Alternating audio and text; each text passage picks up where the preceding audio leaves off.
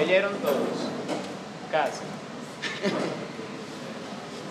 Buenas noches a los que vienen por primera vez, me presento. Mi nombre es...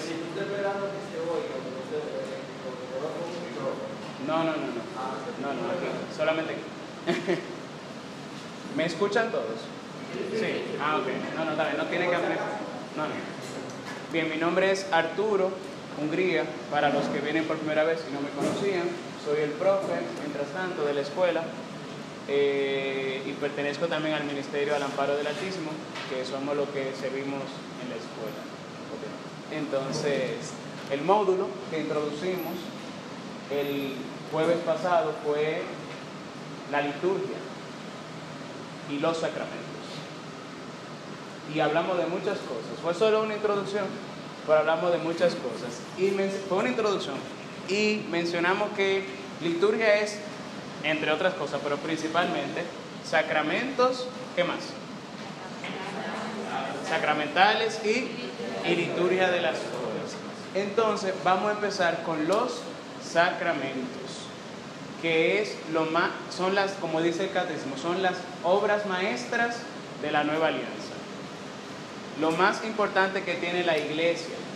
¿Por qué? Porque veíamos en el módulo pasado que la iglesia existe porque Dios tuvo la intención de que los hombres fueran divinizados y fueran salvados y participaran de su propia vida, de su propio amor. Entonces, como Dios es unidad, Dios es amor, Dios quería que los hombres participaran de lo que Él era. Y eso es la iglesia. La manera en que Dios hace eso que Él quería hacer, ¿verdad? La unidad de todos los hombres entre ellos y con Dios. Para hacer eso, Dios envió a Jesús y diría San Pablo que Él, por medio de la cruz, destruyó el odio que dividía a los dos pueblos. Y ya no se puede hablar de griego, judío, esclavo, libre, sino que todos somos de Cristo. Y la división entonces no viene de Cristo, porque Cristo vino a unir derribando el odio que los separaba, creo que es lo que dice San Pablo. Y como él dice que van a ser un solo rebaño con un solo pastor, porque él tiene ovejas que no son de ese rebaño. Entonces, para hacer esa misión, para cumplir esa misión, Jesús ofreció un sacrificio perfecto que nos reconcilió con el Padre. El sacrificio de la cruz, de su propia vida. ¿Fue lo mucho que sufrió Jesús lo que nos salvó? No, fue lo mucho que amó. Eso fue lo que nos salvó. El mucho amor fue lo que le dio el valor al sacrificio de Jesús. Entonces, hablamos que la liturgia actualiza, ¿recuerdan esa palabra, verdad? Actualiza ese misterio por medio de signos y que lo que Dios quiso hacer desde el principio todavía lo realiza en nosotros por medio de la liturgia, por medio de los sacramentos. Y por eso los sacramentos son tan importantes, porque si Jesús eh, predicó el perdón de los pecados, Jesús predicó el Evangelio, la buena noticia, nos enseñó el mandamiento nuevo del amor, eh, sanó enfermos, liberó a los endemoniados, a los poseídos por el demonio, liberó, eh, nos liberó principalmente de la esclavitud del pecado y nos hizo uno con Dios. Si eso se quedó en el pasado, de nada hubiese valido. O hubiese valido solamente para la gente del pasado. Los sacramentos son la manera en que Jesús realiza hoy todavía la obra de la salvación. Todavía hoy Jesús sana enfermos, libera a los que están eh, poseídos por el demonio y une a los que están separados de Dios, los reconcilia, les da el perdón. Todavía lo hace hoy por medio de los sacramentos de la iglesia.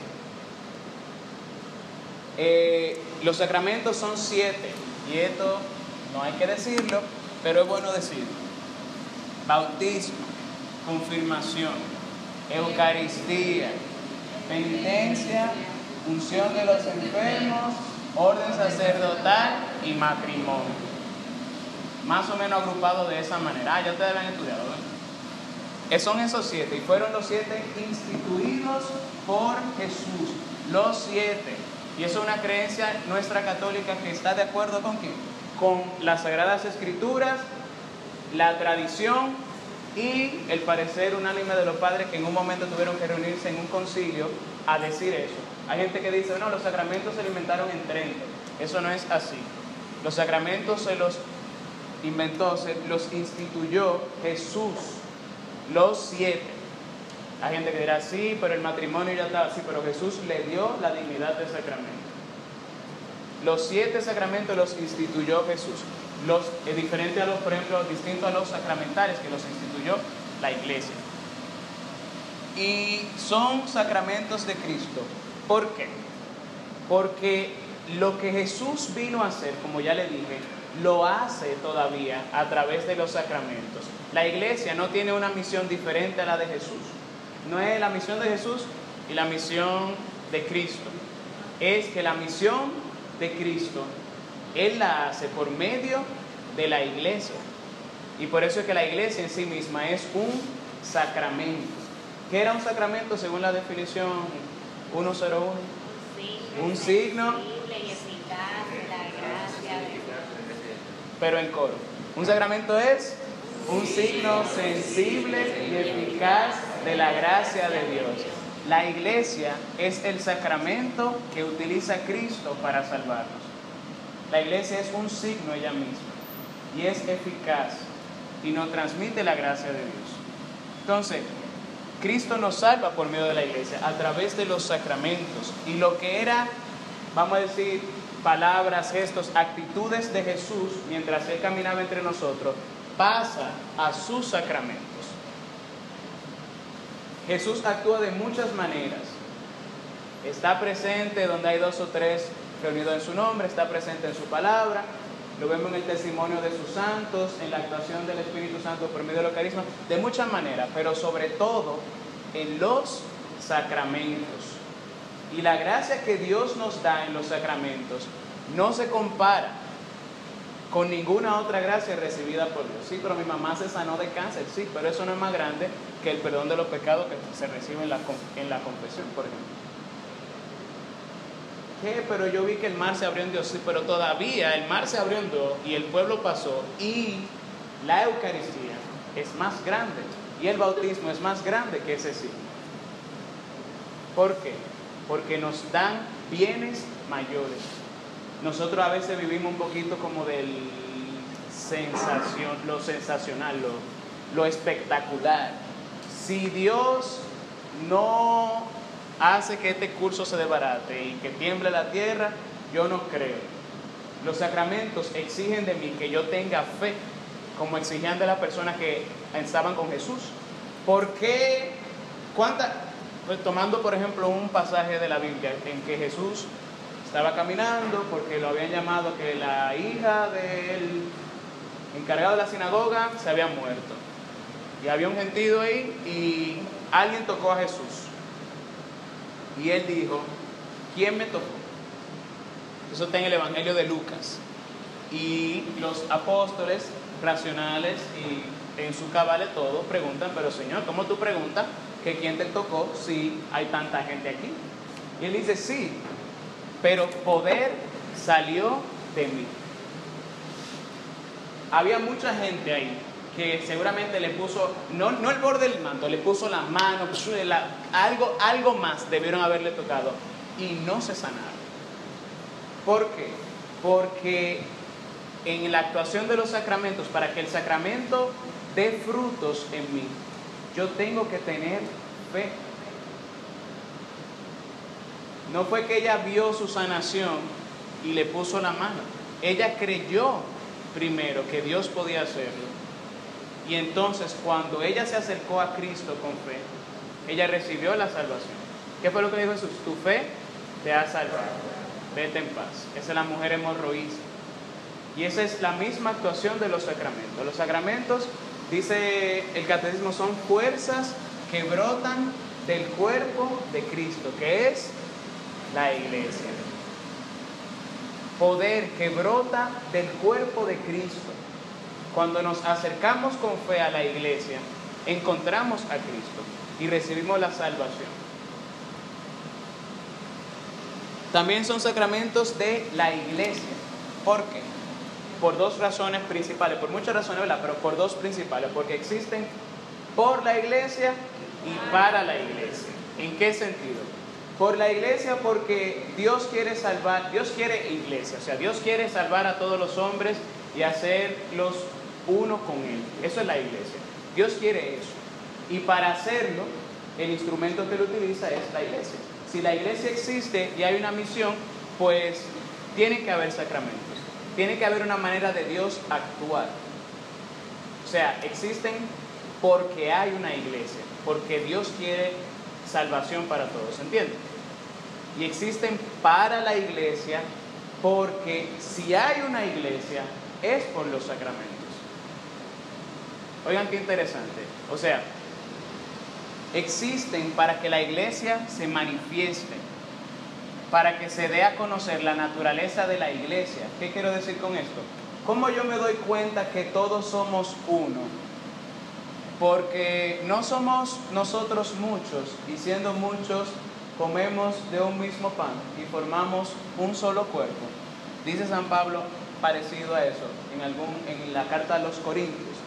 Pues siendo nosotros muchos, formamos un solo cuerpo porque comemos un mismo pan. Entonces, para que la iglesia se manifieste, para que se vea lo que es la iglesia, para que la obra de Dios se haga, se realice, se necesitan los sacramentos. Entonces, por eso son sacramentos de la iglesia. Además, los sacramentos actúan, Dios no depende de nuestras estructuras, pero los sacramentos están hechos de acuerdo a la estructura de la iglesia que Dios mismo instituyó. ¿Cómo así? Somos un cuerpo con muchos miembros y no todos los miembros tienen la misma función. Somos un pueblo sacerdotal. ¿Qué quiere decir eso? Que todos ofrecemos un culto a Dios, pero no todos de la misma manera. Dentro de la iglesia hay unos que tienen un ministerio especial dentro de la liturgia también, que son los sacerdotes, los que han recibido el sacramento del orden. Sin, ellos no hay sacramentos. Ellos son esenciales para la iglesia. No se puede hablar de iglesia sin sacerdote y por eso son tan importantes. Aunque muchos no nos caigan bien, sin ese no hay iglesia pero estamos buscando a Jesucristo, ¿verdad? Entonces, allá.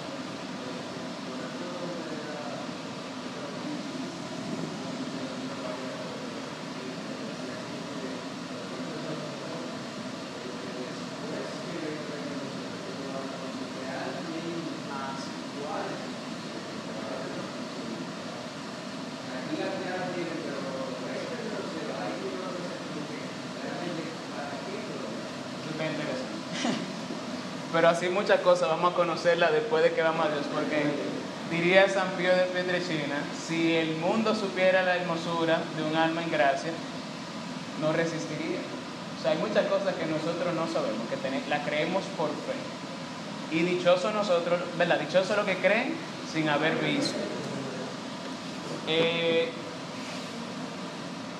no obstante, o sea, aunque existen esos ministros que tienen un poder del Espíritu Santo especialmente para celebrar los sacramentos, todos celebramos los sacramentos. Ellos presiden las celebraciones, pero todos celebramos. ¿Por qué? Porque todos recibimos un bautismo que nos consagró como sacerdotes, profetas y reyes. Y, y recibimos la plenitud del Espíritu Santo en la confirmación. Y fuimos fortalecidos en la gracia para realizar esa misión de Cristo porque el Espíritu del Señor también me ha unido y me ha enviado a anunciar el año de gracia de Dios y a proclamar la buena nueva a los ciegos, etc. También yo fui ungido. Entonces, también yo celebro la liturgia y también de mí se espera una participación consciente, activa y fructífera. En la liturgia no hay público, que eso es algo que yo escucho mucho no sé si es porque yo me muevo en el, en el ambiente de los coros, para que el público cante. No, el, en la liturgia no hay público. En la liturgia todos somos liturgos, porque todos somos ungidos. ¿Y cómo se dice ungido en griego? Cristo. Todos somos crismados, todos somos Cristos. No somos Jesucristo, ¿verdad? Pero místicamente con Él formamos una sola persona. Entonces, todo el pueblo en la liturgia celebra la liturgia. Y cuando el pueblo de Dios se arrodilla, Cristo está de rodillas. Por eso es que en la liturgia yo no puedo vivirla como si fuera una celebración individualizada o como si fuera una devoción más. Yo no puedo ir a la liturgia y hacer lo que me da la gana. No, que hoy yo me siento con ganas de estar del principio de la misa hasta el final. No, no se debe. O sea, yo puedo tener el sentimiento, la devoción, la buena intención, pero por esa buena intención yo estoy rompiendo, no con el rito, con el significado en la liturgia de que somos un solo pueblo. O sea, de fuera de la liturgia tenemos muchas maneras de expresar nuestra unidad. La manera en que nos asociamos, la caridad que no tenemos mutuamente y la gente dice, ah, miren cómo se Por eso a mí me gusta ir al grupo de fulana, porque ahí te reciben bien. Sí. Entonces, fuera de la liturgia tenemos muchas maneras de expresar la unidad. Dentro de la liturgia solamente tenemos la manera de hablar de la liturgia. ¿Cuál es? Signos y símbolos, acciones, palabras, gestos, el mismo canto. Entonces, dentro de la liturgia, para expresar la unidad, yo participo haciendo lo que me corresponde. Y así estoy viviendo la liturgia de una manera activa, consciente y fructífera también. Y al que no le gusta, mejor todavía. ¿Por qué? Porque encuentra ocasiones para morir a los propios gustos. Diría cuando estábamos estudiando la primera parte del catecismo, que el Espíritu Santo habita, o sea, la persona que son capaces de negarse a sí mismos, el Espíritu Santo tiene más oportunidad de obrar en ellos. ¿Qué es lo que pasa, por ejemplo, con el ayuno y con los sacrificios? Si yo me puedo decir que no a mí, yo puedo decirle que sí a Dios más fácilmente, porque es que no se puede servir a, Dios, a dos dioses. Se ama a uno y se desprecia al otro. Si yo voy a la misa a hacer lo que diga el Dios Arturo, pues el Dios de la misa queda en un segundo plano. ¿Se entiende? Eh, son sacramentos de la fe. Ah, perdón. Esos tres sacramentos de los que hemos hablado que constituyen a la iglesia, el bautismo, eh, la confirmación y el orden sacerdotal, imprimen un carácter. Y eso pueden escribirlo, carácter. Esa palabra es muy importante y la vamos a ver otra vez, otras veces imprimen un carácter, o sea, un sello. Fuimos marcados con un sello que no se borra. Y a mí no me desbautizan, ni me desordenan, ni me desconfirman. Yo si estoy bautizado, estoy bautizado para siempre, aunque no me salven. No se me quita el bautismo. Eh, y por ese sello que yo tengo dentro de mí, por el Espíritu Santo que yo he recibido, yo tengo ya una vocación, un llamado de Dios a darle culto. Porque ya yo no soy extranjero, ni soy esclavo, yo soy hijo. Y yo he recibido por el, por el, Espíritu Santo un don, que es el don de la piedad. El don de poder amar a Dios como Padre y a mis hermanos como hermanos. Entonces, por, esa, por ese sello que yo tengo, yo tengo un llamado a la liturgia, un llamado al culto público. Son sacramentos de la fe. ¿Por qué? Porque no solo porque presuponen la fe, como así? Yo tengo que tener fe para participar de los sacramentos. Una persona que no cree en la Eucaristía no debe participar de la comunión. ¿Cómo así? Para comulgar en la iglesia yo tengo que creer lo que cree la iglesia. Si yo fui a una misa y yo soy evangélico y me siento bien, wow, qué bien se siente aquí, de verdad ese Cristo. Si, si no profesamos la fe de la iglesia, no podemos participar de la, de la Eucaristía. Entonces, son sacramentos de la fe porque presuponen la fe. Yo tengo que tener fe, pero también son alimento para la fe. ¿Por qué? Porque son, como son signos, palabras, acciones, los signos de la misa me están explicando algo, tienen un significado.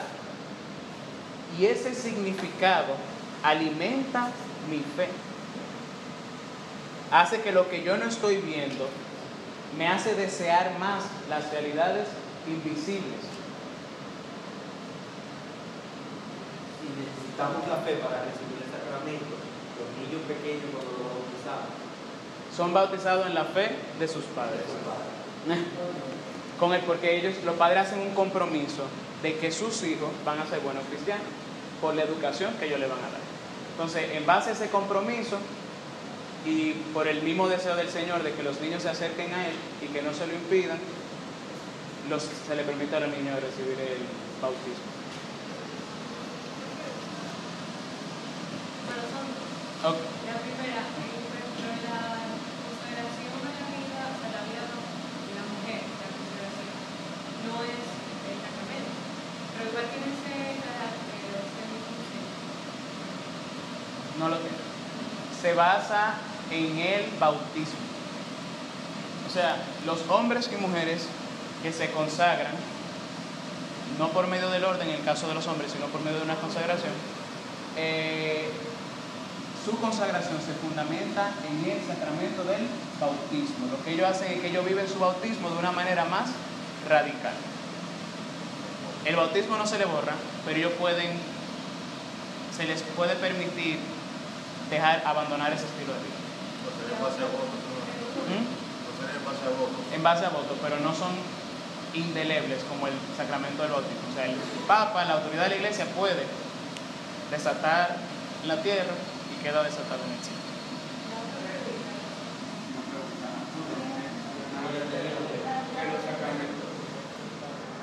Ah, tú tenías otra pregunta.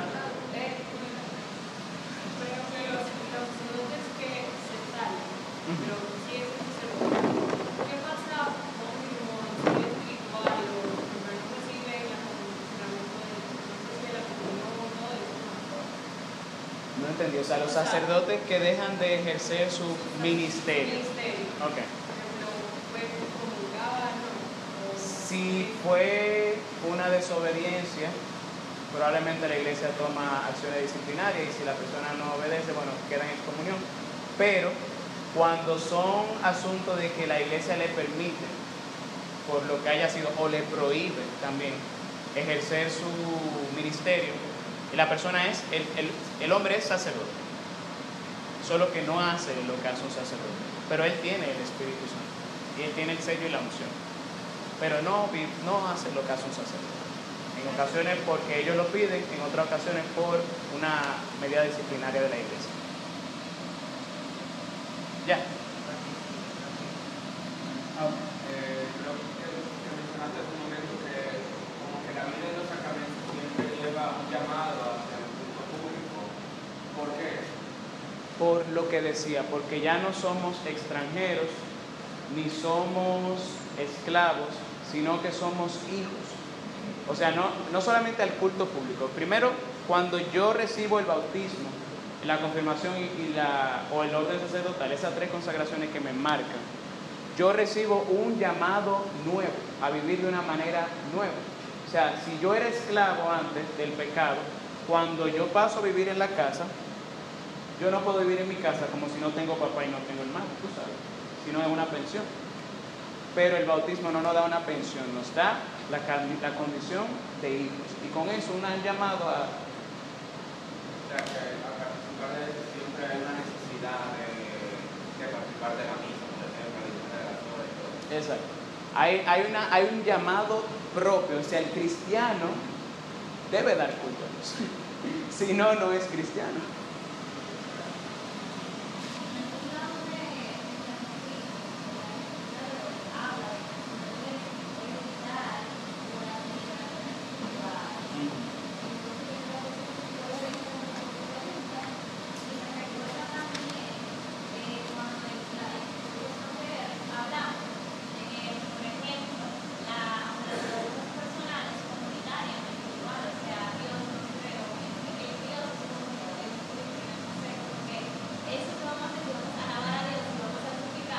Vamos. O sea, exacto. Como, no, como dice San Pablo, no nos podemos hacer, siendo miembros de Cristo, no nos podemos hacer miembros de una prostituta. En el sentido de que si somos miembros de Cristo, vivamos como un solo cuerpo. Gracias. Entonces los sacramentos, además de que nos instruyen en la fe, y todos esos signos expresan nuestra fe, los sacramentos, o sea, las palabras, los sacramentos son una expresión también de la fe. ¿En qué sentido? Hay una, un adagio muy antiguo en la iglesia que dice, let's credendi, let's orandi. O sea, la iglesia cree como ora y ora como cree. Cuando el sacerdote dice una oración en la liturgia, lo que él está haciendo es también una proclamación de nuestra fe, porque él dice algo sobre Dios. Usualmente las oraciones no son como Señor, mira, sino hablan, son algo, por ejemplo, eh, oh Dios, que amas la inocencia y la devuelves a los que la han perdido. Es una oración correcta que a mí me gusta mucho. Entonces está hablando de algo, de una característica de Dios, que Dios ama la inocencia y a los que la han perdido se la devuelve. Entonces, esa oración que está ocurriendo en la liturgia es una proclamación de la fe, pero no de mi fe, de la fe de la iglesia, que era antes que mi fe. Si yo creo, no fue porque yo me llamé a mí mismo, sino porque yo fui llamado por Dios a través de la iglesia. Entonces, como veíamos en el módulo pasado, yo no creo punto, no es yo creo en Dios Padre todo, es yo me adhiero a lo que nosotros creemos. Por eso, mi vivencia de la liturgia tiene que cambiar mi fe y hacerla más madura y parecida a la iglesia, a la fe de la iglesia. Yo no puedo ir a la liturgia y salir a pelear con la liturgia. Bueno, el padre en el prefacio dijo eso, pero yo no sé. Bueno, yo conocí una persona una vez que él decía que Dios necesitaba nuestra alabanza. Si no, él no se podía manifestar y que por eso que los grupos de oraciones tenían que alabar y alabar y alabar, porque si Dios, si no, Dios no se puede manifestar porque Dios necesita eso. Si esa persona, que no sé cuál es su condición de fe en este momento, va a la misa y escucha el prefacio que dice, porque aunque tú no necesitas nuestras alabanzas, ni nuestras bendiciones te enriquecen, tú inspiras y haces tuya nuestra acción de gracia para que nos sirva de salvación por Cristo, Señor nuestro. Bueno, si esa persona no cambia, no está viviendo la liturgia. Entonces nuestra fe se debe ir acomodando a la fe de la iglesia, debe ir moldeándose. Sí. Entonces, miren cómo, y al mismo tiempo, como eso es así, la iglesia puede cambiar la fe. ¿Sí o no? No, sencillamente no, porque ¿qué es la fe? La fe es que Dios se reveló y yo le dije que sí. Yo como iglesia y yo como persona también le dije que sí. Eso es la fe. La fe es decirle que sí a la palabra de Dios, que fue lo que hizo la Virgen, por ejemplo. Por eso ella es el ejemplo perfecto de fe, que fue lo que hizo Abraham también. Abraham escuchaba, escuchó la voz de Dios y le dijo que sí. Esa es la fe. Y obviamente se manifiesta a través de las obras. Yo no puedo decir que le dije que sí a Dios y no hacer absolutamente nada. Abraham, sacrifica a tu hijo, sí. Y nada pasa. No. La fe es- se manifiesta por medio de las obras. Entonces, si la fe es que yo creo en lo que Dios reveló, ¿la iglesia puede cambiar la fe? No, porque la iglesia no puede cambiar quién es Dios, ni la revelación de Dios. La iglesia no es dueña de la palabra de Dios, está a su servicio. Y la iglesia es muy cuidadosa con la palabra de Dios. Y hay muchos signos por lo que ella manifiesta la importancia que le da la palabra de Dios. Tanto así que hay un lugar en el templo solamente para la proclamación de la palabra de Dios. Y punto. Pues si eso es así y la iglesia cuida su fe, la iglesia no puede cambiar la liturgia sin cuidado. Primero, yo no puedo cambiar la liturgia como individuo, porque me expongo al peligro de alterar la proclamación de la fe. La liturgia, así como la fe, está antes que yo. Yo no puedo en medio de la liturgia decidir qué es lo que se va a hacer. Porque si los sacramentos lo hubiese instituido yo, pues yo, con toda mi autoridad, que son mis sacramentos, voy y lo cambio. Pero como los sacramentos no lo instituimos ninguno de nosotros, no podemos cambiarlos ar- arbitrariamente. Por más inspiración del Espíritu Santo o de otro espíritu que sintamos. Sí, ¿se entiende?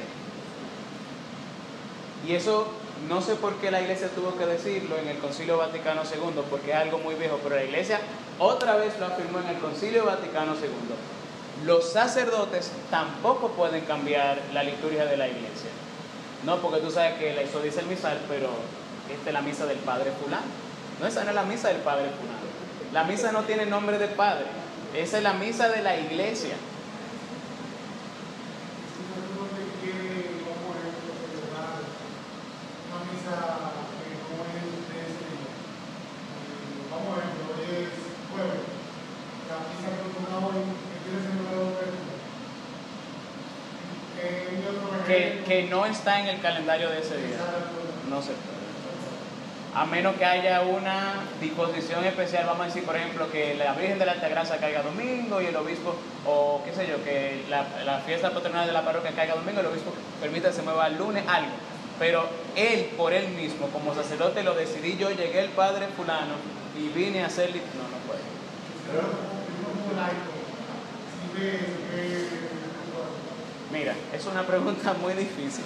La iglesia dice, la iglesia dice, la iglesia dice, no, no, porque la iglesia, de acuerdo, de acuerdo a tu competencia, o sea, de qué tan conocedor tú eres del área, de tu, vamos a decir, lo, que, lo que en tu comunidad, tú sabes si tú tienes la posición para hacer eso. O sea, tú no puedes, a menos que ¿verdad? Dios lo disponga así, como pasó con Catalina, que en, a términos sociales era una doña nadie, pero ella fue a decirle un boche al Papa. ¿Verdad? A menos que Dios lo disponga de otra manera, que puede pasar, lo ordinario es que quien tenga competencia que hable en la materia. Si no, tú le hablas al que tiene competencia para que hable con el Padre. Me surge una interrogante en base a esa pregunta de él. En la celebración de los matrimonios, donde se celebra la Eucaristía, que los novios, eh, los esposos, escogen la lectura, o en cuando alguien fallece en las funerarias, se celebra la misa con lectura como que adecuada a la situación, ahí se puede, en ambos casos. La liturgia especifica cuándo se pueden hacer cambios. Si tú abres, por ejemplo, el- la celebración del sábado santo, se lee esta o bien esta lectura. O sea, cuando se puede hacer un cambio, la liturgia te dice si se puede hacer un cambio. ¿Había otra pregunta? Ah, ok. En el caso de los matrimonios, hay un de todas las para la primera, para la segunda, los salmos y el evangelio. En base a tu vivencia en el noviazgo, obviamente van a elegir. Si no, hay pues las primeras sugerencias y de acuerdo al sitio, creo que también. Porque eh, creo que los, los sacramentos no, no están totalmente estudiados por el sitio. Lo que no es, lo que no es correcto es elegir la lectura que me dé la gana, que es la que propone el ritual. El Exactamente. ritual me propone 10, que de esas 10 no es correcto. Bueno, padre, a mí lo que me gusta es la ah, pues sí, vamos a celebrar En- la, la fe de la iglesia palestina, la palestina. Exactamente. Y la fe, en caso de que ninguna de estos sacramentos, y hay una fiesta especial que se están casando, se pueden hacer la de la fiesta especial. Por ejemplo, la Inmaculada Concepción, que se está casando en de diciembre. Esa. En base a los difuntos, también el ritual indica cuáles son las lecturas y eh, por eh, el tiempo, obviamente, y puede ser también por la lectura de las horas. Hay gente que no sabe.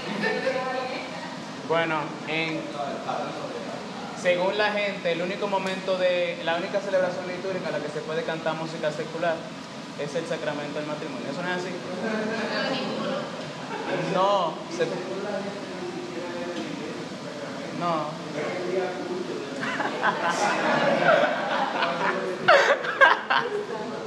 Había una pregunta por aquí. Gira. Ah, ok. Se afirma que que la iglesia no puede cambiar la fe. Sí. También se podría afirmar que la fe no es susceptible de ser alimentada o fortalecida. Sí, podemos crecer en la profundización de la verdad, porque muchas cosas me quedan por decirles que ustedes no van a entender. El Espíritu Santo los guiará a la verdad completa, dice Jesús. ¿Cómo se interpreta eso? ¿Que faltan cosas por revelar? No, que la revelación está, pero que todavía no hemos comprendido la revelación como debe ser comprendida, o sea, a su plenitud. Eh, por eso existe la teología, que son los que tienen en la iglesia un encargo de profundizar en la fe. Pero no se añade nada nuevo, solamente se profundiza. Última pregunta. Ok, ya no hay preguntas. Eh, le leo textualmente el numeral 1125. Por eso, ningún rito sacramental puede ser modificado o manipulado a voluntad del ministro o de la comunidad. Incluso la suprema autoridad de la iglesia no puede cambiar la liturgia a su, arbitrio, sino solamente en virtud del servicio de la fe. ¿Cómo así? Como la iglesia quiere que la fe se entienda, si la iglesia cambia algo de la liturgia, la suprema autoridad de la, de la iglesia, no está hablando del obispo y, y su presbiterio, es algo más alto. ¿Eh? La suprema autoridad de la iglesia, o sea, el conjunto de obispos en comunión con el Papa, no puede cambiar la liturgia medalaganariamente, sino solamente en virtud del servicio de la fe y en el respeto religioso al misterio de la liturgia. Y eso es algo que nosotros tenemos que aprender, el- la virtud de la religión, que no practicamos mucho.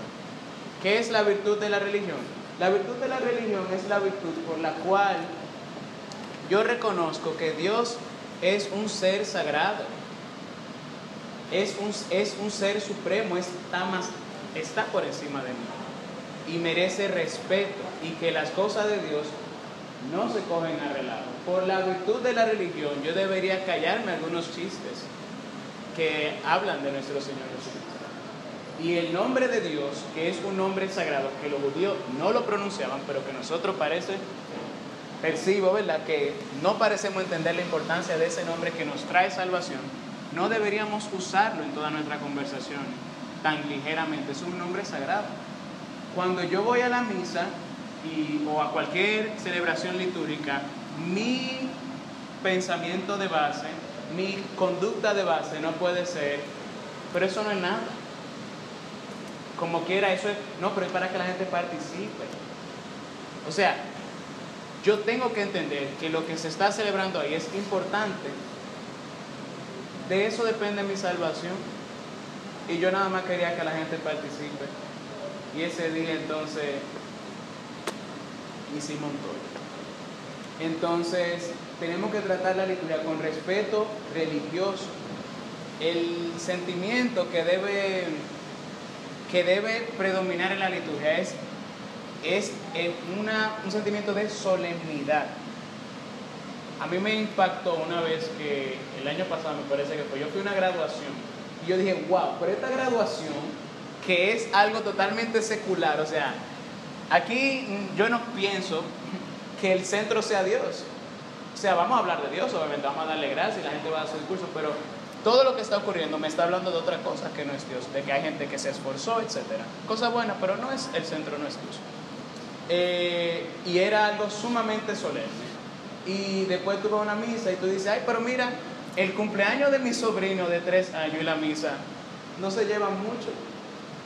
Una bendición especial cuando ya se da la bendición al final de la misa. Eh. Y te llega la bendición a ti también. Es, o sea, no tenemos, cuando vamos a la liturgia, tenemos que ver algo grande.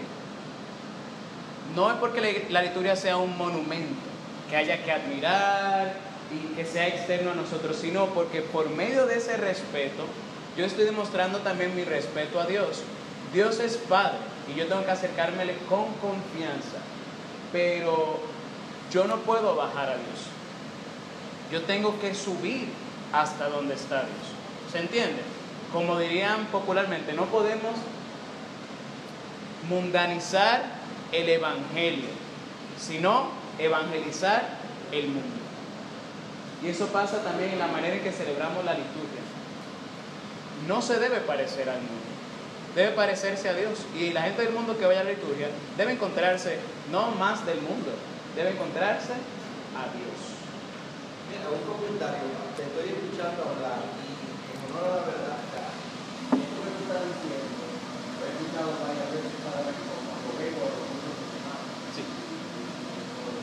Pero en, en honor a la eso no, se puede en, la misa sobre todo. Eso no, se puede. Y los padres también permiten que la cosa sea un poco más relajada. a ir más, más relajado. En honor a la verdad, en qué momento vas a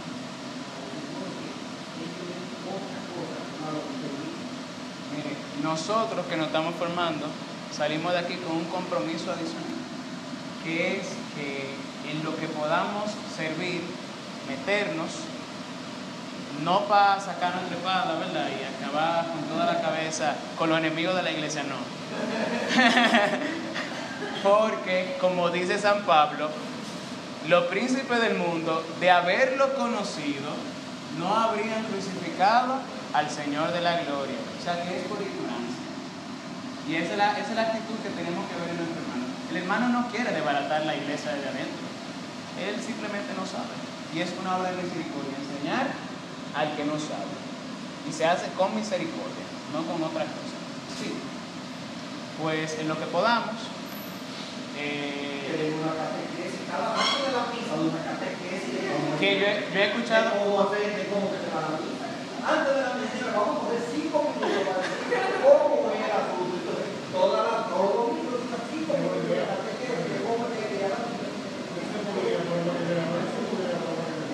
Propónganlo.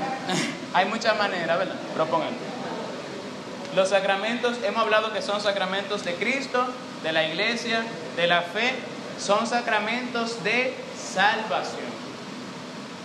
Por medio de ellos se realiza la obra de nuestra salvación.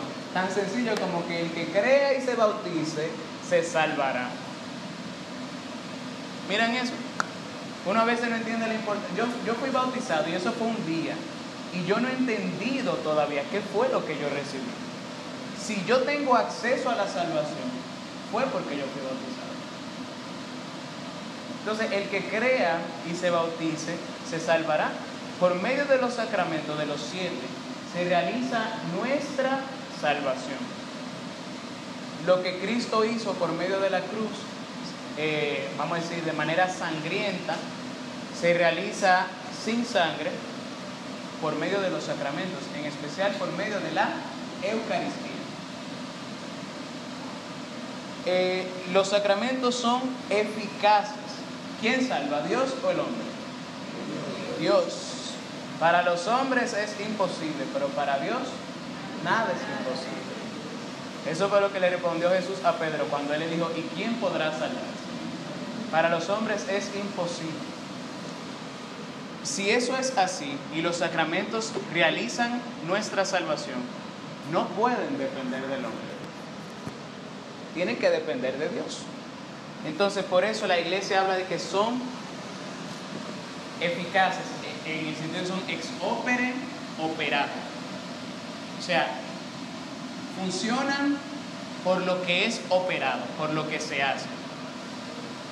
Si tú dices lo que tiene que decir, hace lo que tiene que hacer con la intención correcta, ese es el sacramento. Depende de que el Padre sea santo, no. Imagínense eso. Que la salvación dependiera, que, la eficacia del sacramento dependiera de si yo creo que el Padre me perdonó.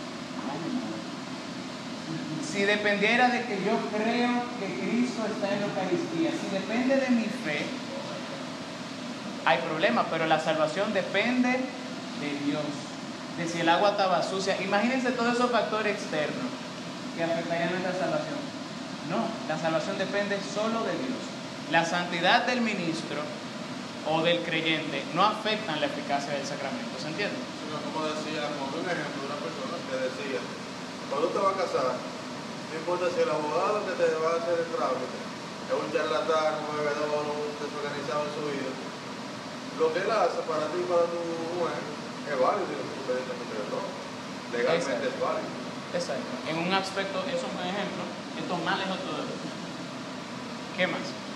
Vi una mano por allá. No. Bueno, pues versus ex opere operantis, o sea, funciona por el que opera, no, funciona ex opere operato, por lo que es operado. Sí se opera. Porque si yo te echo agua y dije que te bauticé, pero no digo, no hago el sacramento, ¿verdad? Yo te bautizo en el nombre del Padre, del Hijo y del Espíritu Santo. Mal bautizo. Pero ahí no falló el sacramento, ahí nunca hubo sacramento, sencillamente. Eh, diría Santo Tomás de Aquino, el sacramento no actúa en virtud de la justicia del hombre que lo da o que lo recibe, sino por el poder de Dios.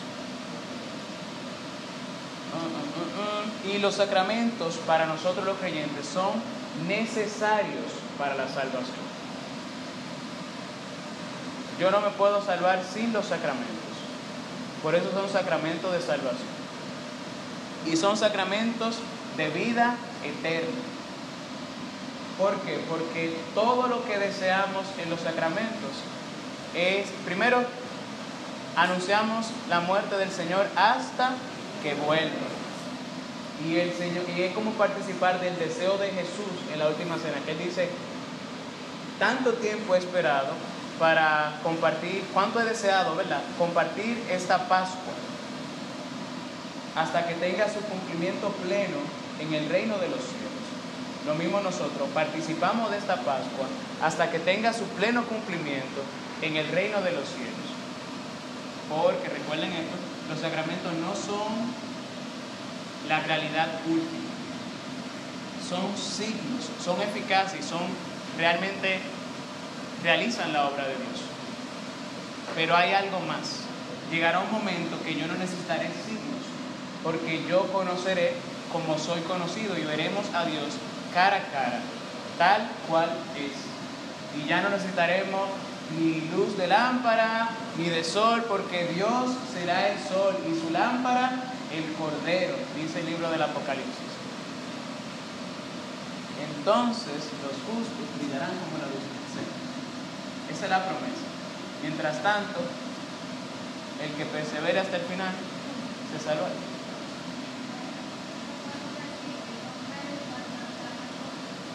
¿Son medios?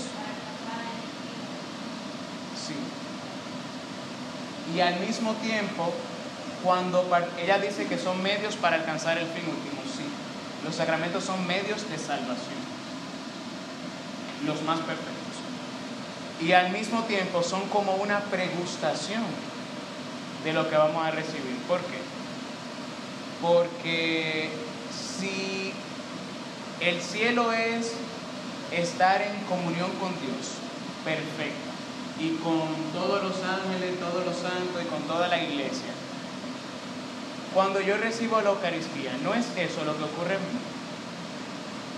Yo recibo a Cristo, pero Cristo está unido a todo su cuerpo y a todos los ángeles y a todos los santos. Él no lo deja por allá para venir a donde Él. Él me lleva donde Él en la, en la Eucaristía. O sea que yo participo de eso que invisiblemente, ¿verdad? Eh, insensiblemente, ¿cómo decirlo? De una manera que no nos damos cuenta, yo participo de eso que ya se me ha prometido en el cielo, hasta que tenga su cumplimiento pleno en el reino de los cielos. El bautismo me hace vivir lo que yo estoy llamado a vivir eternamente. ¿Cómo así? Si Dios tiene un hijo, ese hijo es un gato o es Dios, ¿verdad que sí?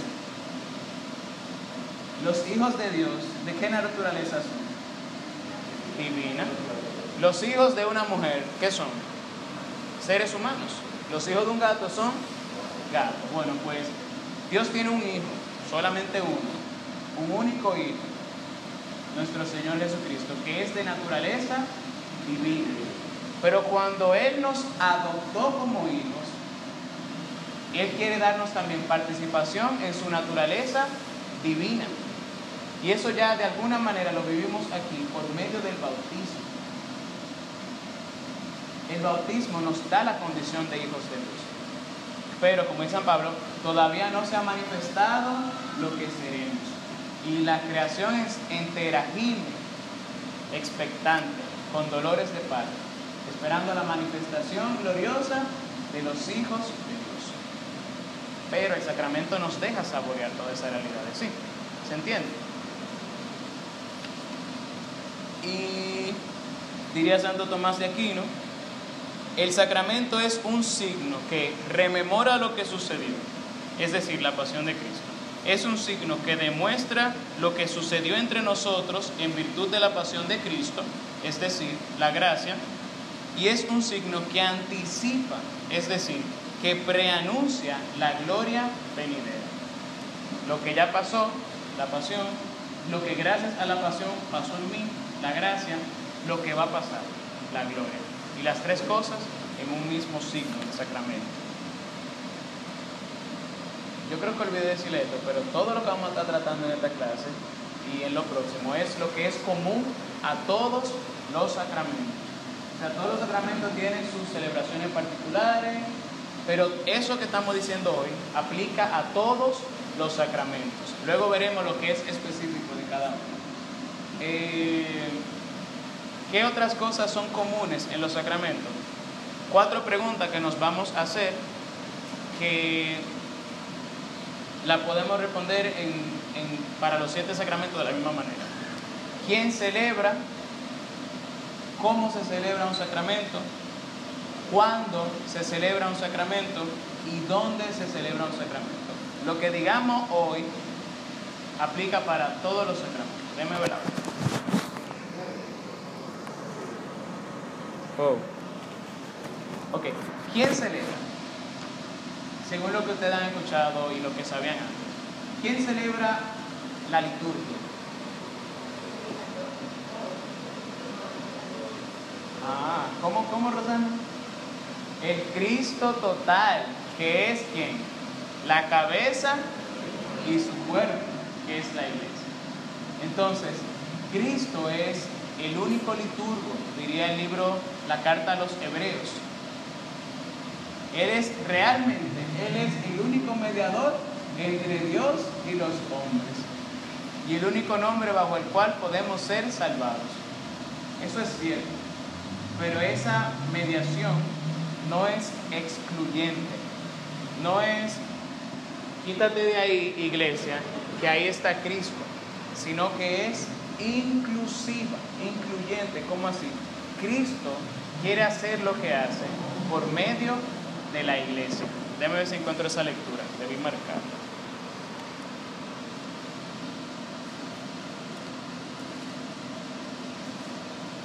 Está en el libro de los Efesios.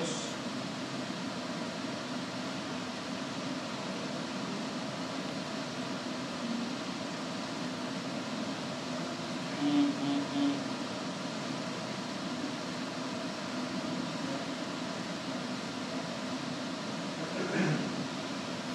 Vamos a buscar.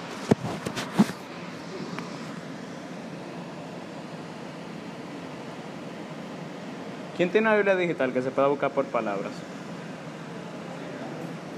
Tú. En el libro de los Efesios, por medio de la iglesia. Dime qué cita es.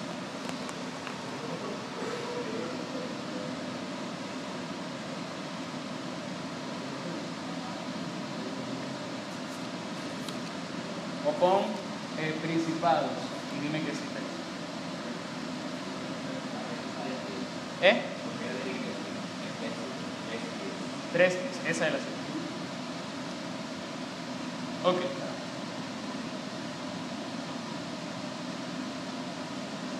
Aquí está. Dice, empezando desde el 8, San Pablo hablando dice, a mí, el último de los consagrados, me han concedido esta gracia, anunciar a los paganos la buena noticia, la riqueza insondable de Cristo y hacer luz sobre el secreto de Dios, creador del universo, que Dios, creador del universo, se guardaba desde antiguo. ¿Para qué?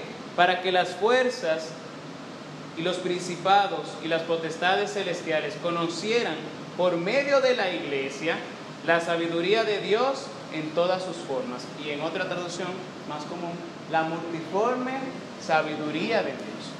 Oigan eso, a él se le encomendó esa misión para que los principados y la potestades conocieran por medio de la iglesia la multiforme sabiduría de Dios. Entonces no es, es, es que si lo que Dios hace lo quiere hacer por medio de la iglesia. Dios es sabio, sí, muy sabio. Tiene gracia, tiene mucha gracia, toda la gracia. Pero Él quiere dispensar ese misterio por medio de la iglesia. Y nunca ha sido diferente. Dios no podía meterse Él, faraón, llegué yo, acabar con... O sea, no podía hacerlo Él en persona. Sí, pero Él escogió servidores, instrumentos. Lo mismo pasa con la iglesia. La iglesia es el instrumento de Dios para traer la salvación. ¿Quién es la iglesia? Yo también soy la iglesia. O sea que yo soy instrumento de Dios para traer salvación. Si me porto bien. Si vivo de acuerdo a los mandamientos de Cristo y si dejo que el Espíritu Santo realmente actúe en mí, llevándome a la iglesia, no sacándome de ella, porque hay un espíritu que se mueve en algunos lugares que nos saca de la iglesia. Si el espíritu te saca de la iglesia, no es santo. ¿Está bien? Si tú prefieres hacer otra cosa que mm, no es lo que hace la iglesia, hoy yo no voy a misa porque hoy me quiero quedar adorando al Santísimo. No, no es el Espíritu Santo, porque esa no es la espiritualidad de la iglesia. O hoy no me siento con deseo de hacer sacrificio de carne, vamos a hacer un sacrificio de otra cosa. Ese no es el Espíritu Santo. El Espíritu Santo me mueve a la iglesia, no me saca de ella. Entonces, ¿dónde estamos? Por medio de la iglesia. ¿Quién celebra es Cristo? La cabeza y el cuerpo. Eh, y participamos de la liturgia celestial. En el cielo hay una liturgia.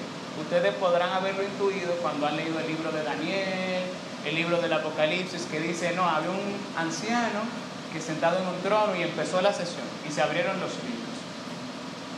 O sea, ¿Han escuchado eso, verdad? Relatos similares en el libro de Daniel, en el libro del Apocalipsis, que hay un, hay, había un libro que tenía unos sellos, que nadie podía abrirlo. Y entonces el profeta se entristeció. Y alegres, ¿verdad? Los que estaban participando en la liturgia cantaron un himno a Jesús, porque Él es digno de abrir los sellos, porque con su sangre compró para Dios hombres de toda raza, lengua, pueblo y nación. Digno es el Cordero degollado de recibir honor, etc. Ezequiel también tiene un lenguaje bien apocalíptico, es ese, esa manera de narrar. Eh, eso que ocurre en el cielo, que obviamente no es así, sino que son imágenes que utilizamos, es una liturgia.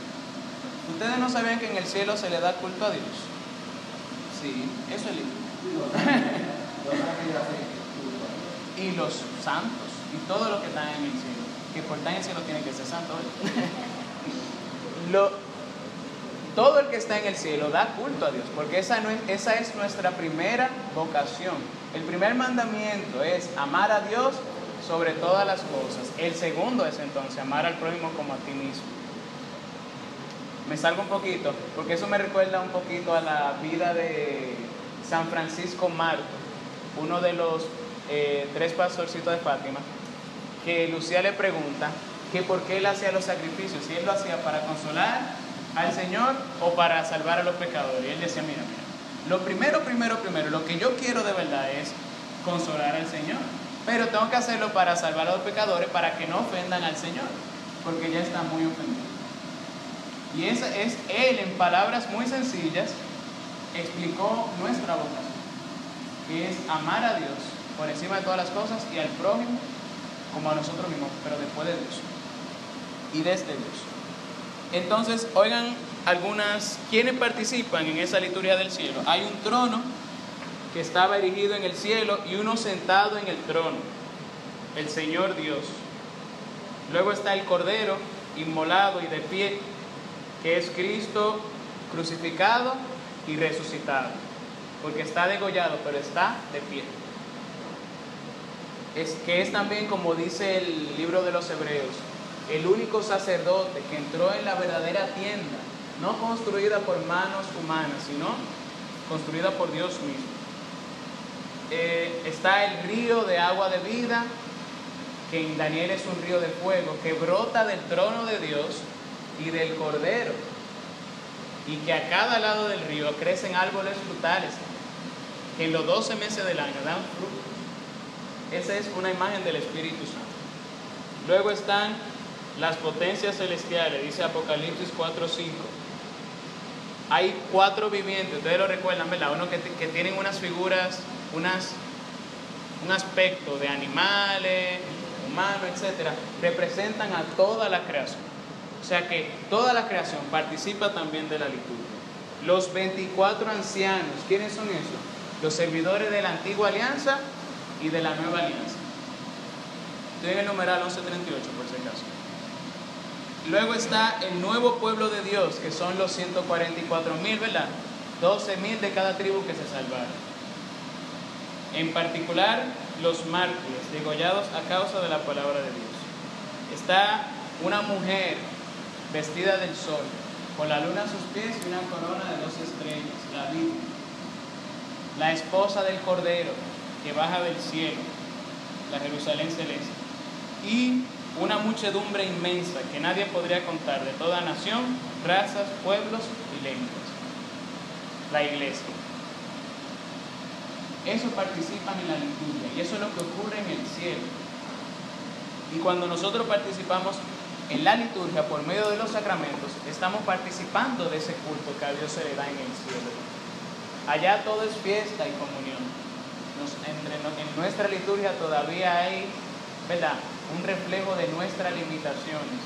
Porque todavía se habla de pecado, de perdón, de imperfección, de debilidad. En el cielo, la liturgia, todo es fiesta y comunión. Porque hemos sido salvados. Mm.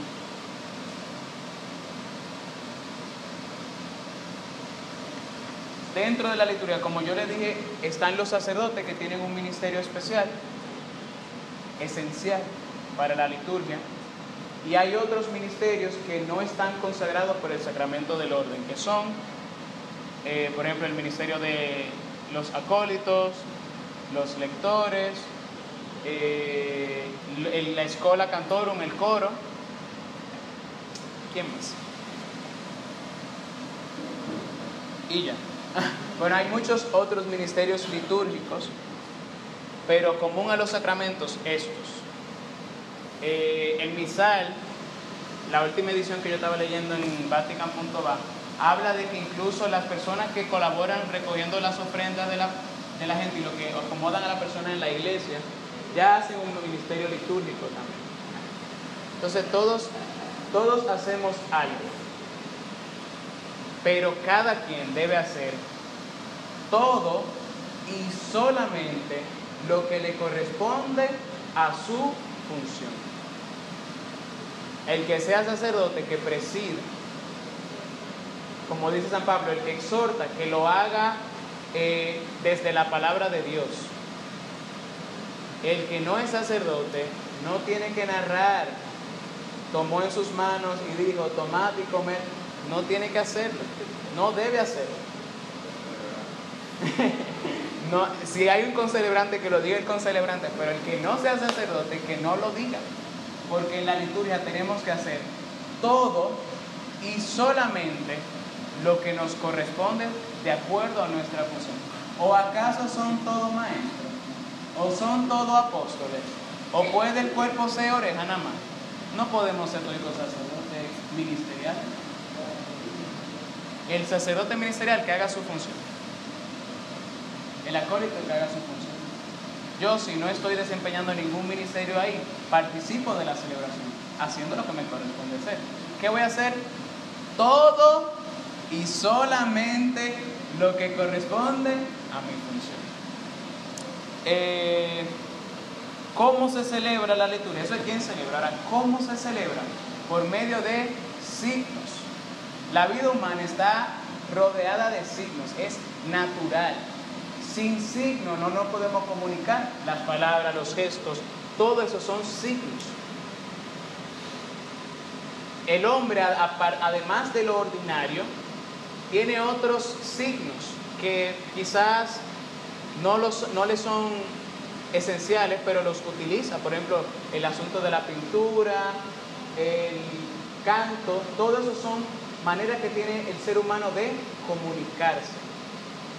Y la liturgia se desarrolla en base a signos, como Dios hizo las cosas. Dios fue el primero que puso signos en el mundo. ¿Sabían eso? Cuando creó el mundo. Porque a partir de las cosas creadas se llega por analogía a contemplar a su autor. Dice el libro de la sabiduría. Yo veo esa montaña y yo levanto mis ojos a los montes y me pregunto, ¿de dónde me vendrá el auxilio?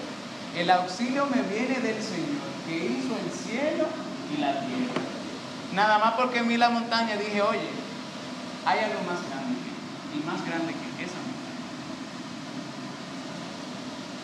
Las criaturas ya me hablan de algo más que lo que ellas son. Y ellas son signos. Entonces Dios fue el primero que se inventó los signos. Luego de eso, Dios estableció otros signos, los signos de la antigua alianza.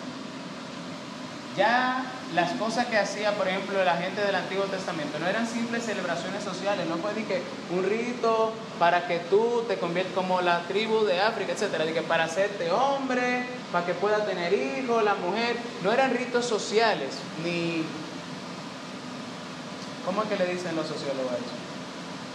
No eran eso, no eran cumpleaños, no era algo social, eran signos de algo, de una acción de Dios la circuncisión, la Pascua, los sacrificios, sobre todo la Pascua, los sacrificios, todo eso eran signos de algo que Dios estaba haciendo. ¿Cómo así? Porque estás circuncidado, yo sé, y tú sabes también, por ese signo que tú perteneces al pueblo y que tenemos una alianza. Sé fiel a mi alianza. Otro signo que Dios mismo, porque hay personas que dicen que pueden argumentar, ¿para qué necesitamos tantos signos si tenemos a Dios directamente? Bueno, eso hay que preguntárselo a Dios, que para qué puso tantos signos. Pero a Él le pareció bien que fuera así. Cuando ocurrió el diluvio, Dios puso un signo, que fue el signo del, del arco, como una señal de, la salvación, de lo que Él iba a hacer. Entonces, eso mismo pasa en la liturgia, hay signos. ¿Cuál es otro signo de la antigua alianza? La unción con aceite, la imposición de manos, la consagración de reyes y sacerdotes, todo eso que ocurría en el Antiguo Testamento fueron signos que Dios estableció. Hay otros signos que asume Cristo. Cristo usaba signos también, ustedes sabían. ¿Cuántas cosas necesitaba Jesús para sanar un enfermo? Nada. Dios, Él no necesitaba absolutamente nada. Pero en un momento Él escupía en la tierra, hacía barro, se lo ponía en los ojos. En una de las lecturas del Evangelio según San Marcos, Jesús le mete los dedos en la oreja, le pone saliva en la lengua, mira al cielo, suspira y dice, Efetá. Y se sanó. ¿Para qué Jesús hizo todo eso? y, pero no fue aparataje, o sea, el Jesús por medio de esos signos está alimentando la fe del enfermo. Allá.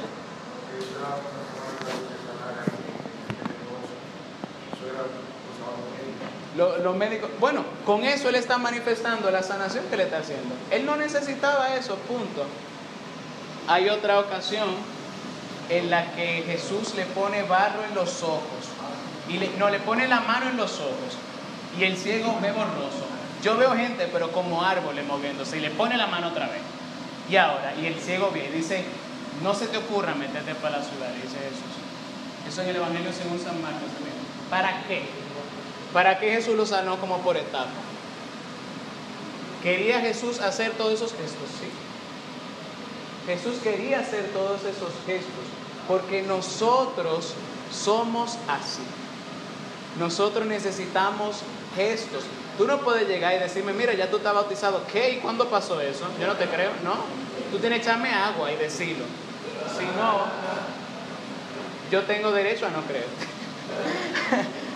Nosotros necesitamos esos signos sensibles. Es parte de nuestra naturaleza. ¿O qué dicen ustedes? Y aquí un poquito. A veces estamos un poco confundidos. ¿Qué dicen ustedes cuando ustedes no se quejan cuando no escuchan a Dios? Yo nunca oigo a Dios, Dios no me habla, Dios le habla a fulana. Nosotros necesitamos escuchar para entender que Dios nos está hablando. Lo que pasa es que no siempre nos damos cuenta que Dios siempre habla, siempre que se leen las escrituras en la iglesia. Siempre que en la liturgia se proclama la palabra de Dios, Dios está hablando.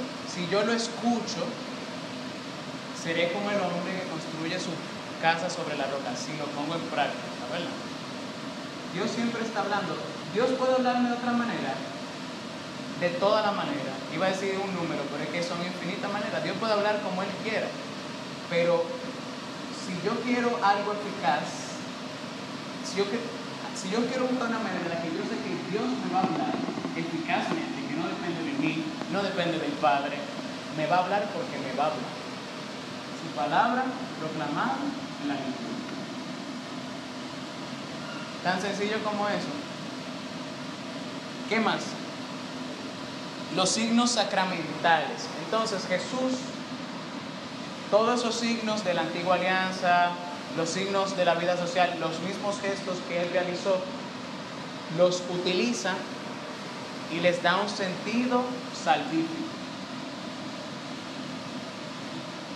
El compartir una copa, compartir vino y compartir un pan, que era sencillamente un símbolo de fraternidad, Jesús lo toma y dice, tomen, partió el pan y dijo, tomen y coman, esto, que era otra cosa, ahora es mi cuerpo. Entonces Él toma esos signos y les da un sentido de salvación. Entonces, ¿con quién tenemos que hablar si tenemos problemas con los signos y con los sacramentos? Con el dueño. ¿Por qué lo digo? Porque sí tenemos muchas objeciones, porque ¿por qué esto? ¿Por qué lo otro? ¿Por qué tiene que ser como un padre? Porque que si a ti no te dicen yo te absorbo, tú te vas a ir tranquilo de tu casa, para tu casa. Tú necesitas escuchar esa palabra, porque eres humano. Entonces, ¿tenemos problemas con algún sacramento? El dueño, Él los instituye. Palabras y acciones, principalmente la palabra de Dios pero también las acciones. Si yo me pongo de pie, si yo me siento, si el Padre abre su mano, si la cierra, si baja su cabeza, todo tiene un significado. Si yo me inclino, si me arrodillo, si me paro otra vez. No es por fuñir otra vez, oremos. No es porque sí. Y aquí van a estar, necesito tres expositores. ¿A quién le gusta exponer? A nadie. Patricia. No, no para ahora. Ok, ne- necesito tres víctimas. Para que. Tres colaboradores. Eh, las palabras y las acciones son indisociables. ¿Cómo así? Ustedes se acuerdan que Jesús, en el primer módulo vimos, que proclamó el reino por medio de dos cosas, por sus palabras y por sus acciones. Y sus palabras explican sus acciones. ¿Cómo así? ¿Por qué tú sana el sábado. Y Jesús con sus palabras explica sus acciones. Ahora, sus acciones iluminan el sentido de su palabra. No me crean a mí, crean a las obras. ¿Lo han escuchado eso? Pues así mismo, la palabra ilumina, eh, perdón, la acción ilumina el sentido de la palabra. Lo mismo en la liturgia. Lo que hace el Padre lo que Él dice no es a lo loco, Él no tiene que estar pensando dos cosas, porque lo que Él está diciendo corresponde a lo que Él está haciendo. Y tiene un significado indisociable. Luego veremos la explicación de todos los signos más detalladamente. Aquí vamos a hablar de lo general. La música. La música es importantísima en la liturgia, tanto que en este libro hay dos libros nada más de música. Son 73, ¿verdad? Dos, no sé cuánto el 2% de 73, alguien que me lo calcule, es música solamente. Es importante, oiga, hay un salmo que dice, alaben a Dios que la música es buena. Nuestro Dios merece una alabanza armoniosa. Se trata de que Dios merece una alabanza armoniosa. Tan importante que se acabó la cena, Jesús los discípulos cantaron los salmos. No podían rezarlo, podían rezarlo, pero... Y el Evangelio que recoge lo importante, porque muchas otras cosas hizo Jesús que no quedaron escritas, entiende que es importante señalar que Jesús cantó los salmos. El canto es un signo en la liturgia. Ni siquiera es un símbolo. Es un signo. ¿Qué realiza el canto en nosotros? ¿Cuál es su significado? Primero, la oración, porque el que canta ora dos veces, dice San Agustín en un comentario a un salmo. Eh, segundo, la solemnidad del culto. O sea, yo me doy cuenta de lo importante, la presencia de Dios por medio del canto. Y eso mismo de que participamos de la liturgia del cielo, porque con los ángeles y los santos cantamos el himno de su gloria. Entonces, también nos une. El canto es manifiesta la presencia del cielo ahí en la tierra. ¿Por qué? Porque ese himno que se canta en el cielo, el himno de su gloria, participamos de él por medio del canto. ¿Cuándo el canto hace su función de signo? Cuando está de acuerdo a, las, a la celebración litúrgica. ¿Cómo así? Si el canto es bonito, Emma, el canto puede ser celestial, pero altera la liturgia, quita su función de signo, se daña. Ese gloria puede ser bello. Emma, tú le quitaste la batería, tú eres un monte. Pero si ese gloria no dice el texto del gloria, no hace su función de signo. ¿Qué significa eso? No significa nada. Sencillamente. Nosotros tenemos que ser cuidadosos con los textos de la liturgia. ¿Por qué? Porque número uno, son antiguos. Número dos, no son de nuestra autoría. No tenemos que estar poniéndole la mano. Número tres, están ahí por una razón. Cuando la iglesia eh, celebraba la liturgia en, el principio, cantaba unas cosas y hay muchos de esos cantos que nosotros conservamos todavía hoy. Otra razón para no modificar los textos de la liturgia, están en la Biblia mucho. Santo, santo, santo es el Señor, Dios del universo, etc. Eso está en la Biblia.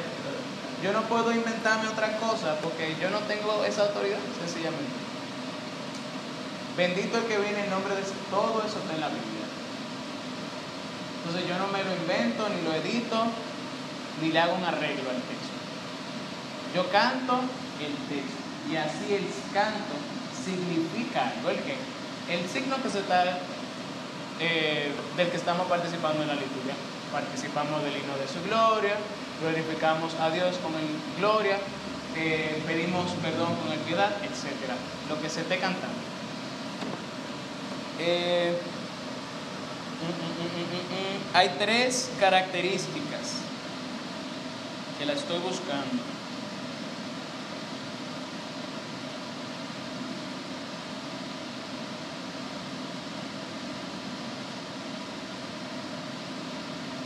Ok, no lo sé. Ah, ok. Tres criterios principales. Es el numeral 1157. El canto y la música cumplen su función de signos de una manera tanto más significativa cuanto más estrechamente estén vinculadas a la acción litúrgica, según tres criterios principales. La belleza expresiva de la oración. ¿Cómo así? Ese canto me lleva a orar, no a bailar. Número dos, la participación unánime de la asamblea en los momentos previstos. Si ese canto, si lo que se espera es que toda la asamblea cante en ese momento, por ejemplo en el momento del gloria, se espera que todo el mundo cante. No todo el mundo tiene que cantar en el ofertorio, usted puede sentarse y ofrecer su vida a Dios. Pero en gloria se espera que todo el mundo cante. Si ese canto impide que la gente cante, no está cumpliendo con su función. ¿Cómo así? Hay cantos que son complicados de cantar, que son como para oírlo, ¿verdad? Eso pasa. No puede pasar en ese momento. Y el carácter solemne de la celebración. ¿Qué quiere decir eso? Hay celebraciones solemnes y hay celebraciones que no son solemnes. Si yo canto en todas las celebraciones, ¿cómo yo me voy a dar cuenta de la diferencia? Hay misas en las que yo no tengo que cantarlo todo. Por ejemplo, un día de semana. Y hay misas donde el padre, wow, el padre cantó todo. Hasta el evangelio y la homilía le iba a cantar, pero lo, lo paró el ministro. Entonces, yo me doy cuenta, ay, que hoy es domingo. Hoy es un día especial. Hoy tiene que ser el día del Señor. Entonces, en la, la solemnidad de la celebración, el canto me ayuda a darme cuenta de la solemnidad de la celebración y la manera en que yo canto también. Porque hay unos cantos que son sagrados, pero no son tan solemnes como otros cantos sagrados.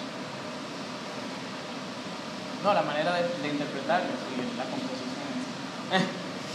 lo más solemne en la iglesia, lo, más, lo preferido por la iglesia, el canto gregoriano, que luego hablaremos de eso. Y mientras más se parezca a eso, más sagrado. Mientras más se aleje, menos digno de estar en el templo, dirían los textos, los documentos de la iglesia.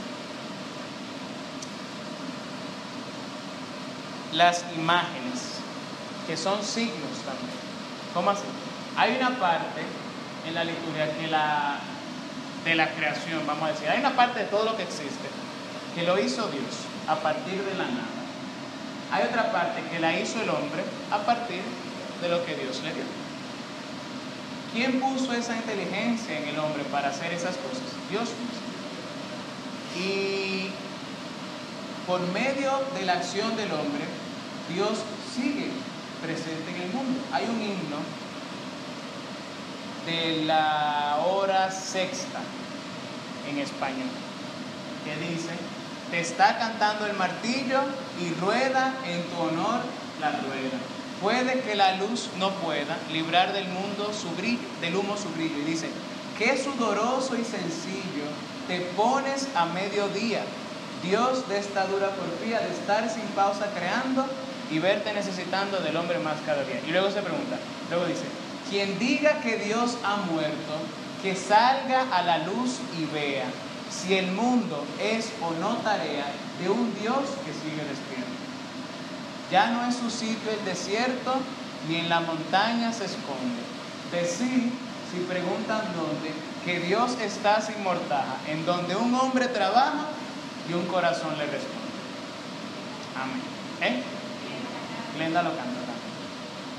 Pero dice que tú sales, tú creías que Dios estaba muerto, sal al mundo y date cuenta que Dios sigue despierto donde, donde un hombre trabaja y un corazón le responde. Entonces, las imágenes, obra de los hombres, son también obra y acción de Dios. que le da la inspiración a los hombres. ¿Para qué sirven las imágenes en la liturgia? Anteriormente era mucho más fácil explicarlo porque yo sé que yo no sé leer. Padre, usted puede darme toda la Biblia que usted quiera, pero yo no entiendo nada. Pero yo veo una imagen, yo tengo, yo, yo sé ver, ¿verdad? Bueno, si yo, yo puedo ver, tengo la facultad. Ver la imagen me transmite visualmente lo que el Evangelio me transmite, eh, ya sea leído o auditivamente. Entonces, las imágenes son un apoyo de la fe. Lo que dice el Padre de la pasión de nuestro Señor Jesucristo, si yo no me lo imaginé bien, todavía tengo una imagen que me ayuda a entrar en el misterio. Antes no podíamos hacer imágenes de Dios. ¿Por qué? Porque como dice, no has visto nada. No te haga imagen de lo que hay en el cielo, porque tú no has visto nada. Entonces, mientras no habíamos visto a Dios, no podíamos representar a Dios. Pero Dios se hizo hombre y habitó entre nosotros. Y hemos contemplado su gloria, gloria que recibe del Padre como Hijo único, lleno de gracia y de verdad. Dice el Evangelio según San Juan. Lo que antes no podíamos ver, lo vemos en Cristo. Él es la imagen de Dios invisible. La imagen visible de Dios invisible. Y al contemplar el rostro de Jesús, yo estoy contemplando la gloria de Dios. Entonces, porque Dios se encarnó y se hizo visible, y la carne es limitada y se puede pintar, se pueden hacer representaciones. Y todas las representaciones son principalmente de Jesucristo, incluso cuando están los santos y la Biblia. Son representación de Jesucristo, ¿por qué? Porque Él es glorificado en sus libros. Entonces todas las imágenes que hay en la iglesia son una sola cosa, Cristo. Aunque haya otra persona con otro nombre, es Cristo, glorificado en esa persona. Eh, Dice aquí San Juan Damasceno, repitiendo un poquito de lo que ya dije. En otro tiempo, Dios, que no tenía cuerpo ni figura, no podía de ningún modo ser representado como una imagen, pero ahora se ha hecho ver en la carne y que ha vivido con los hombres. Puedo hacer una imagen de lo que he visto de Dios. Con el rostro descubierto contemplamos la gloria del Señor. Y lo que dice el concilio de Nicea, en el año 787. Para expresar brevemente nuestra profesión de fe, conservamos todas las tradiciones de la Iglesia, escritas o no escritas, que nos han sido transmitidas sin alteración. Una de ellas es la representación pictórica de las imágenes, que está de acuerdo con la predicación de la historia evangélica, creyendo que verdaderamente y no en apariencia el Dios verbo se hizo carne, con lo cual es tan útil y provechoso, porque las cosas que se esclarecen mutuamente tienen sin duda una significación recíproca. ¿Cómo así? Las imágenes hacen referencia a la palabra. La palabra nos hacen imaginarnos también, ¿verdad? Las imágenes, pues tienen una, una significación recíproca. Siempre y cuando digan ahí, como dice ahí, cuando la imagen está de acuerdo con la predicación evangélica. No todas las imágenes son sagradas. Si la imagen contradice el Evangelio, no es sagrada. Aunque sea Jesús, no es nuestro Jesús, es otro Jesús. Ya estamos acabando. Vamos a dejarlo aquí. Con el numeral 1162. La belleza, y esto es San Juan Damasceno también, la belleza y el color de las imágenes estimulan mi oración. Es una fiesta para mis ojos, del mismo modo que el espectáculo del campo estimula mi corazón para dar gloria a Dios. La contemplación de las sagradas imágenes, unida a la meditación de la palabra de Dios y al canto de los himnos litúrgicos, forma parte de la armonía de los signos de la celebración para que el misterio celebrado se grabe en la memoria del corazón y se exprese luego en la vida de los fieles, para que se nos quede. Lo cantamos, lo escuchamos y lo vemos. Y para que quedándosenos lo vivamos. Amén. Tres, por favor.